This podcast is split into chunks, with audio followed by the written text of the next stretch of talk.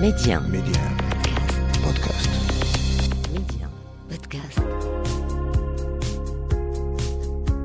60% des Africains ont moins de 24 ans. Notre continent est donc assis sur un sac d'or qui n'est rien d'autre que ses enfants.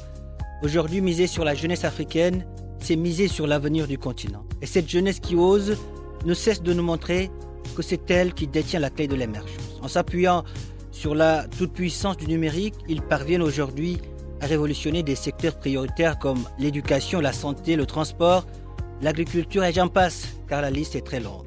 Alors chez Médian, c'est parce que nous savons que cette jeunesse a un incroyable talent, c'est parce que nous croyons à sa capacité de résilience que nous avons lancé Mediap, le podcast qui fait la promotion de l'entrepreneuriat et de l'innovation technologique en Afrique. Avec moi, Papa Diouf.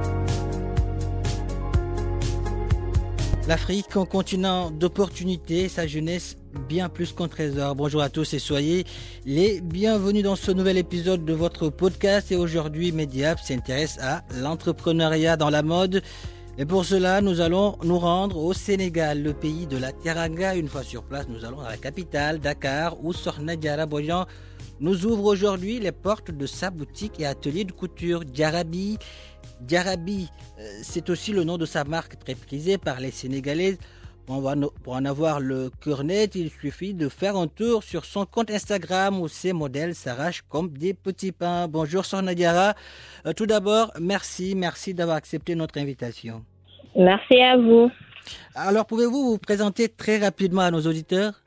Euh, Oui, bien sûr. Je m'appelle Diara, créatrice de la marque Diarabi qui existe depuis 2019. Donc, c'est une marque de vêtements. Je sur les tenues de classe pour les voiler ou non. D'accord. Donc, c'est un, c'est un modèle, des modèles que, que peuvent porter des, femmes voilées ou, ou, non. Euh, votre profil est très intéressant. Alors, votre parcours académique est très loin de la couture. Vous avez fait des études en génie électromécanique. Mais vous êtes maintenant une génie de la couture. Avez-vous choisi la culture ou est-ce le contraire? Dites-nous pourquoi ce choix Alors, c'est pas un choix parce que je lis les deux? Hmm. Mais de base, j'ai fait mes études en électromécanique. Hmm. Et là, j'étais à l'aéroport, à l'AIBD. Et suite à ma grossesse, j'ai dû arrêter parce que la licence était longue. Donc, je me suis reconvertie en, en styliste parce que c'était une passion. Hmm. Euh, donc, c'est pour ça. Et j'y ai pris goût. D'accord, vous avez euh, pris goût à, la couture, disons, c'est votre passion et vous avez à suivi. plus précisément. Voilà, vous avez suivi votre passion pour la mode, votre passion pour le fil et l'aiguille, et de fil en aiguille, vous avez ouvert votre atelier de couture Diarabi.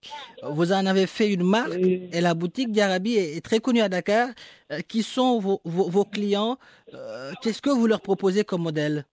Alors, le, il y a un large choix de modèles. Il y a des, des pantalons, des modèles avec des pantalons, tout comme il y a les boubous. Donc, on varie, on suit la tendance et on suit le besoin de la cliente. Donc, si un modèle nous revient, ou on nous demande souvent si vous faites ça, si vous faites ça, à force, on le fait. Donc, on s'adapte aux besoins des, des clientes. Elle qui détermine le, la mode, la tendance et ce qu'elle veut, et nous le faisons en stock. Alors, il y a un atelier il y a un showroom, il y a une boutique. Donc, c'est pas lié. Mhm. Donc, on a un atelier à part et une boutique où on expose les, les produits finis. Alors, vous, vous avez décidé d'entreprendre dans la mode. Euh, aviez-vous un, business plan ou, vous avez juste suivi votre passion? Non, je n'avais pas de business plan. Euh, donc, euh, y il y avait un groupe sur Facebook quand même mhm. où on avait la possibilité, c'était écrit vide dressing. On a la possibilité de revendre nos habits, même s'ils portaient, euh, après les avoir lavés, si celles-ci sont intactes et qu'on n'en a plus besoin, mhm. c'est possible de leur donner une seconde vie en vendant cela. Maintenant, après, à chaque poste, il y avait beaucoup de, de, commentaires, beaucoup d'intérêt. Beaucoup de retours. Les, les, habits que je portais. Mhm. Voilà, ils demandaient beaucoup à acheter. Plus il y avait l'offre, elle était plus, plus, beaucoup plus forte que la demande que j'avais. Mhm. C'est-à-dire mes habits, mes propres habits que je revendais sur le groupe. Alors, vous vous dites pourquoi ne pas vous, vous lancer? Pourquoi pas ne pas créer une marque à mon image, à hmm. mon style, vu que les gens aiment. Donc, c'est parti de là. Et depuis en aiguille, j'ai ouvert la boutique. Sornedara, quelle relation entretenez-vous avec, avec vos clients?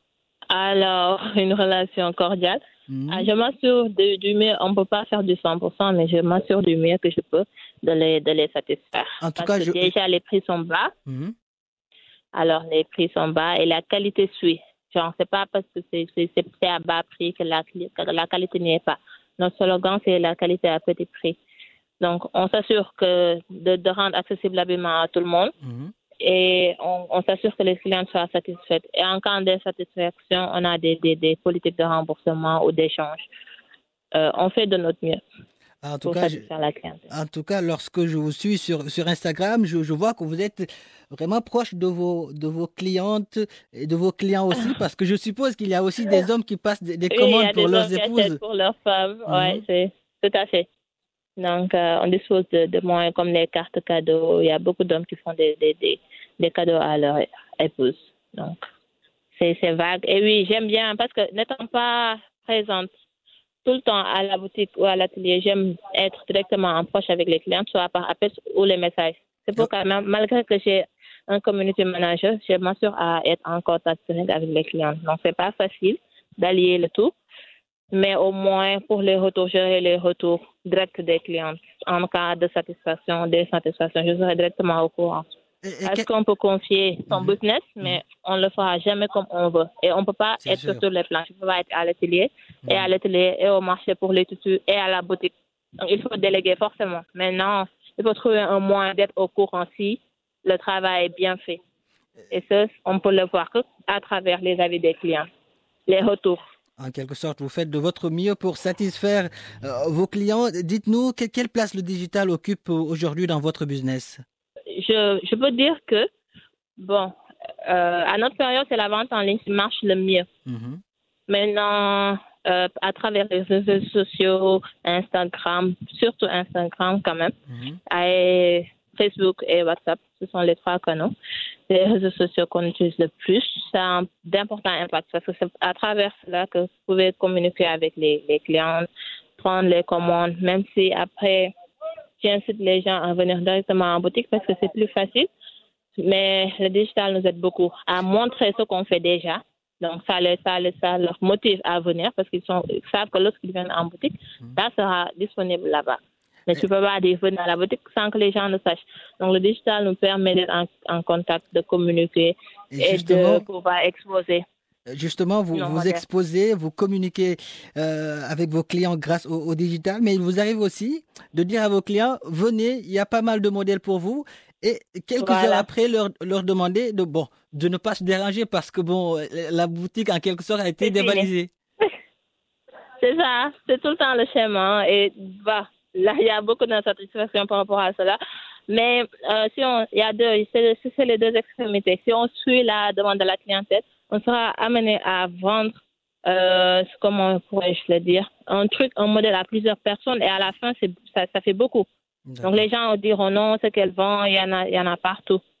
Donc déjà, il faut faire l'équilibre entre limiter les pièces et satisfaire la demande, ce qui est très difficile. Donc je suis obligée de bloquer les gens de- en ligne et de prioriser les gens qui viennent en boutique. Parce que c'est pas évident de te déplacer pour venir être déçu? Mieux vaut dire à quelqu'un en ligne que c'est épuisé. Mhm. Et, euh, elle a plusieurs autres choix de commander dans plusieurs d'autres boutiques que de décevoir une personne qui a laissé toutes ses activités pour venir à votre boutique et trouver la boutique vite. Donc, je préviens de je dis soit ne venez pas, il n'y a rien, attendez de meilleures heures de réaction. Mhm. Soit je me dis qu'on a bloqué les commandes en ligne, il y a du stock en boutique. D'accord. Donc, Euh, c'est un circuit. Dites-nous sur le chemin de, de l'entrepreneuriat, est-ce que vous avez rencontré un obstacle, une épreuve euh, qui a, euh, qui vous, au lieu de, de, de vous affaiblir, vous a encore plus que jamais motivé?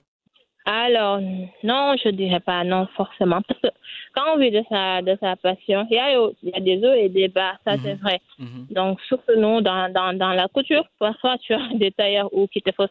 C'est pourquoi, voilà, je je prends plus de tissu. Parce que si la cliente prend le, euh, amène son tissu et que vous gâchez, le tissu, vous ne savez pas quelle valeur sentimentale. Vu que je, je ne coupe pas moi-même, j'ai des tailleurs, Mhm. l'erreur est humaine et les gens n'ont pas la même de- le même degré de compréhension. Donc, un tailleur peut fausser un modèle. Ils peuvent voir un modèle avec le tissu que moi je propose. Ils veulent faire ça avec le tissu, mais ça va pas coller. que C'est pas les mêmes matières. Donc, et ça peut être aussi problème de taille. Donc, c'est humain. C'est, ce sont les erreurs Mais j'ai arrêté de prendre les tissus. Après, c'est la course contre les tailleurs parce qu'il y a toujours des heures. Mais ça fait tout ça, ça englobe, euh, ça s'oublie avec la passion. Ça s'oublie avec le rythme. Tu es tout le temps derrière les créations, tout le temps derrière les ventes, les trucs. Donc, il y a plus de points positifs que de négatifs. Donc, ça propulse. Vous l'avez dit, Ça les comble. obstacles s'oublient avec euh, la passion. En tout cas, Sorna Diarabodjan, merci d'avoir euh, répondu à nos questions. C'était un plaisir de vous avoir aujourd'hui dans Mediap. Le Sénégal est fier de vous, l'Afrique aussi. Merci. Merci, c'est moi. Voilà qui referme ce numéro de Mediap. Merci de l'avoir suivi où que vous soyez. Prenez soin de vous et allez jusqu'au bout de vos rêves. N'abandonnez jamais.